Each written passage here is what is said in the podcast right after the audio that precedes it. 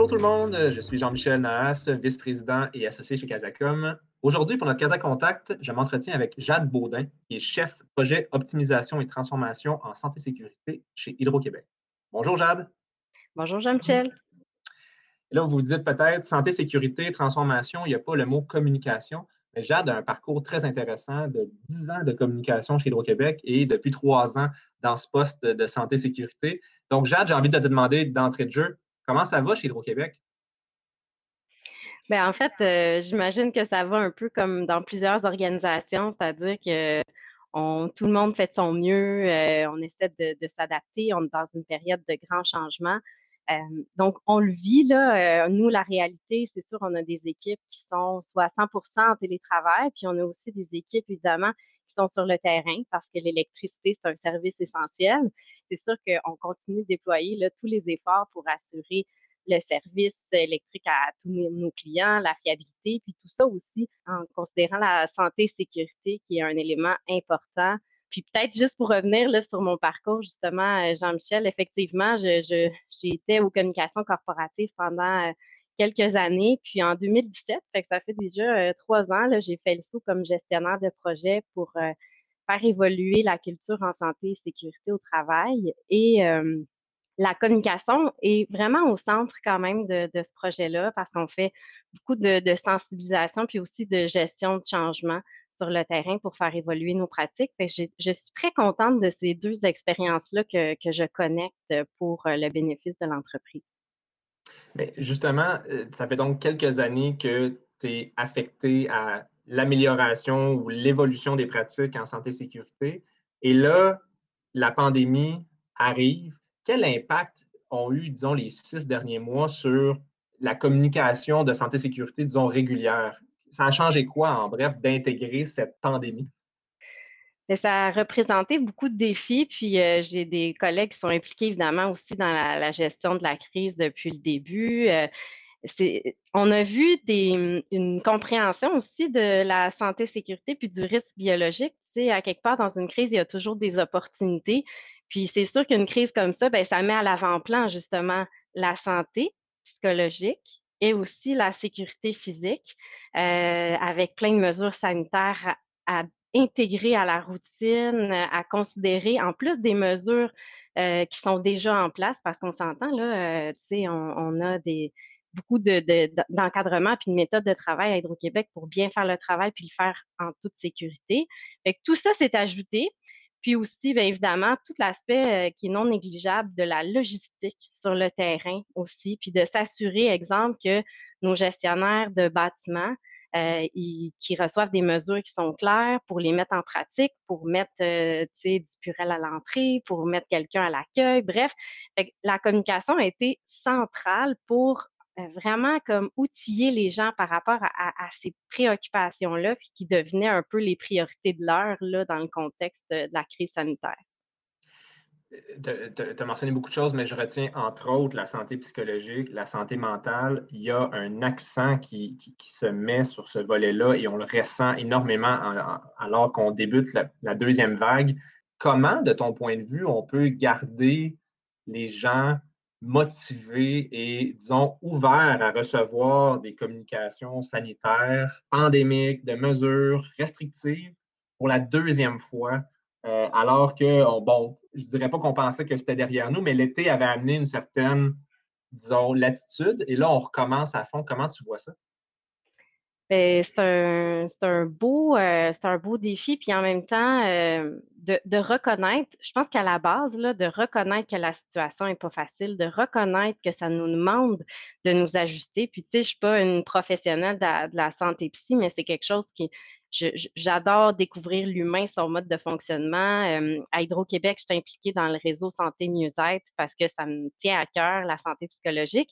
Puis, fait oui, de vouloir engager son équipe, puis comme leader, c'est important, mais aussi de se rendre des fois un peu vulnérable, puis de nommer nous-mêmes ce qu'on vit comme défi, d'ouvrir le dialogue, je te dirais.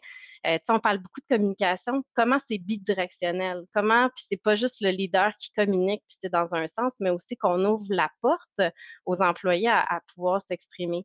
Un des éléments que moi je vois, c'est vraiment ce que j'appelle de partager le bonheur. Ça veut dire que dans une réunion d'équipe, ben, une fois c'est un qui présente, une fois c'est l'autre, puis c'est pas toujours exemple, à moi, être en posture euh, à l'avant-plan, puis à communiquer, puis à démontrer l'utilité du travail aussi, puis de ce qu'on fait. Parce que, je veux dire, oui, on, y vente là, à l'extérieur, puis il y a une forme de tempête, mais on continue de faire avancer les mandats, on peut être fier de ça. Fait de montrer l'utilité, les résultats concrets. Puis un des éléments que, que, je trouve qui joue beaucoup sur l'engagement, tu veux pas avec le télétravail, des fois on est en situation un peu plus d'isolement, si je peux dire, on n'a plus les cadres de porte ou les cafés comme au bureau. Fait que moi, de vraiment encourager la collaboration plus que de juste dire, ben, je vous invite à collaborer dans certains dossiers, de former des duos, par exemple, et de dire, il y a un responsable, il y a un collaborateur, les rôles responsabilités sont, clairs, mais ça encourage vraiment à ce que les gens travaillent ensemble, qu'ils se font des rencontres, qu'ils se cassent la tête ensemble, puis le poids du mandat ou du dossier n'est pas sur les épaules de juste une personne.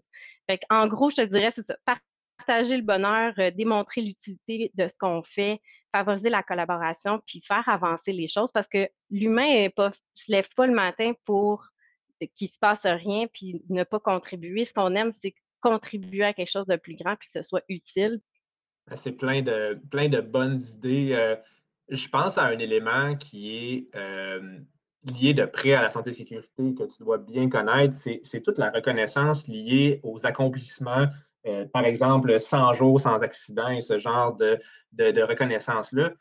Comment arriver à garder un momentum, puis garder un aspect de célébration, puis de reconnaissance des succès quand on ne peut plus faire tout ce qu'on faisait avant? On ne peut pas laisser ça de côté, c'est trop important, non? Effectivement, c'est très important. Puis ça nous demande, euh, un, beaucoup de créativité.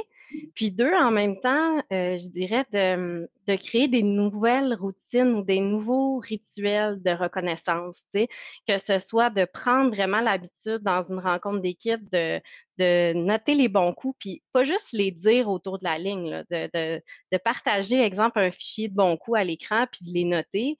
Puis pourquoi pas, à la fin du mois, ben on revient en équipe à un moment donné, puis en disant ah, qu'est-ce qu'on a fait ce mois-ci de, de bons coups, parce que juste le dire, euh, c'est volatile, tout ça, mais de vraiment prendre le crayon ou la souris et le clavier, puis les noter pour se le rappeler dans le temps, euh, puis faire une petite rétro. L'autre élément aussi, d'aller chercher en ce moment de la rétroaction. Il y a beaucoup, euh, des fois, euh, au travail, on croisait quelqu'un dans le corridor, et puis tel dossier, ça, est-ce que ça s'est bien passé? Là, on ne peut plus faire ça. Il faut mettre un cinq minutes à l'horaire dans notre agenda déjà chargé mais ça vaut la peine d'investir le temps d'aller chercher de la rétroaction, exemple, de nos partenaires, de nos clients, puis de miser sur le positif. Fait faut être faut être créatif, il faut penser un peu en dehors de la boîte. Puis en même temps, s'il y a déjà des rencontres d'équipe d'établis, l'idée, c'est pas de faire table rase. S'il y a déjà des moyens qui fonctionnent, ben, ça peut être d'intégrer à quelque chose d'existant une petite euh, touche euh, de, positivisme et de reconnaissance et de bon coup.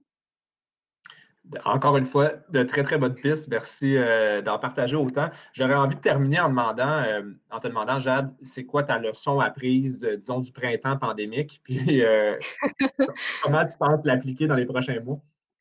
Oui, puis je vous, vous dirais, je vais vous le partager en toute humilité. Comme je disais, c'est vraiment avec mon bagage, mon expérience que je vous partage tout ça. Mais ma plus grande leçon, c'est que même si on sait, en théorie, c'est quoi les meilleures pratiques? Même si on lit des articles, même si on écoute des podcasts, comme aujourd'hui, avec des trucs, même si on a la meilleure volonté d'exercer notre leadership puis notre influence en milieu de travail, ben, je dirais que la communication puis l'engagement, c'est des contrats d'équipe même si je suis super intéressée par l'humain, même si je fais partie de plein de réseaux que je m'intéresse à la santé psy, ben, je ne suis pas à l'abri de ça quand c'est le temps de l'appliquer envers moi-même. Fait soyons euh, bienveillants, je dirais, oui, envers nos collègues, oui, envers nos clients, mais aussi envers nous-mêmes dans cette crise qui nous a demandé beaucoup d'ajustements. Ben, Jade Baudin, merci d'avoir partagé ta bienveillance, le bonheur et tous les trucs et conseils que tu as donnés aujourd'hui. C'était vraiment, vraiment très, très intéressant. Vous êtes un très bel automne euh, chez Hydro-Québec. Merci beaucoup, Jean-Michel, pour l'invitation, puis euh, bonne journée à tous. Je suis Marie-Josée Gagnon, présidente fondatrice de Casacom, et je vous remercie de nous avoir écoutés. Si vous avez aimé ce balado, merci de le partager. Et si vous cherchez d'autres réponses à vos questions, visitez notre site à casacom.ca ou encore prenez part à nos Casacadémies. Bon courage et à très bientôt.